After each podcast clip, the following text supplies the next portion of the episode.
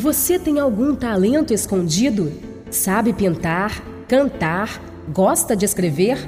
Hoje a vida lhe rouba todo o tempo e, quando está desocupado, consegue sempre inventar uma desculpa para não exercitar esse seu dom. Saiba que o talento não lhe foi dado de graça. Se Deus lhe concedeu algum dom especial, é para que compartilhe com as outras pessoas. Guardar só para você ou não desenvolver é desperdício. Procure praticar seu talento especial, mesmo que você ache isso uma grande bobagem.